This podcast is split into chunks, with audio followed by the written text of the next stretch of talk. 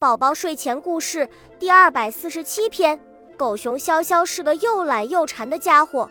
有一次，潇潇得了感冒，好心的邻居们呢都买来了水果、蛋糕来看望他，还帮助他把家里的活都给干了。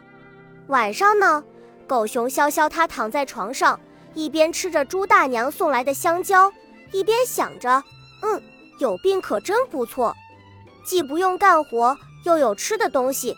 有病挺好的，打那以后啊，狗熊潇潇学会装病了。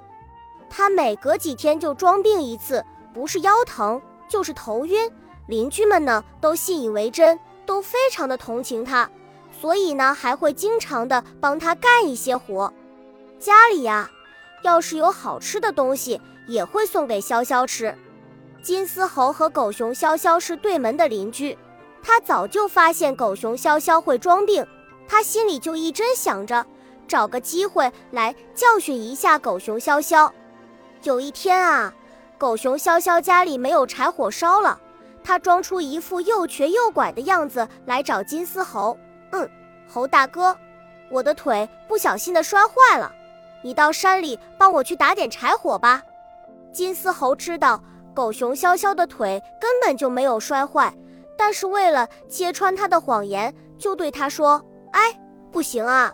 我说潇潇，今天我要到三十里的以外的桃子村里去摘桃子，那儿的桃子啊，又大又甜，随便摘。”馋嘴的潇潇一听有桃子吃，口水都要流出来了。他心中暗想：“哎呀，真是一件大好事儿！好吃的桃子可以随便摘，我一定要摘它几袋子解解馋啊！”想到这儿，他就对金丝猴说：“既然你有要紧的事，我就不麻烦你了。我去求求狗大娘。”说完，狗熊潇潇又装成又瘸又拐的样子，向狗大娘家走去。狗大娘可是个很热心的人，她特别爱帮助别人。她一听狗熊潇潇说家里没有柴火烧了，马上到山里打柴去了。晚上，太阳落山了。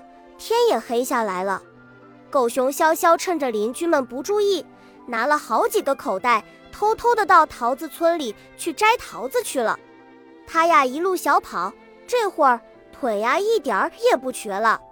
狗熊潇潇气喘吁吁的跑到了桃子村，可是他连一个桃子的影也没有看到，于是他只好拎着空口袋，拖着累得僵直的腿往回走。快到家门口的时候，他看见邻居们都在那儿看着他呢。金丝猴笑着说：“哎，我说潇潇兄弟，你跑得太慢了，桃子村里的桃子都被我摘光了。”说完，大家都哈哈大笑起来。原来金丝猴已经把狗熊潇潇装病，让狗大娘帮他打柴，而自己却偷偷的去摘桃子的事都告诉了邻居们。就这样，潇潇白白跑了六十里地，一个桃子也没有摘到，又让邻居们发现了他自己是在装病，真是又着急又上火。结果呢，他真的病倒了。可是这一回呀，邻居们谁也不给他送好吃的了，而且谁也不愿意帮助他干活了。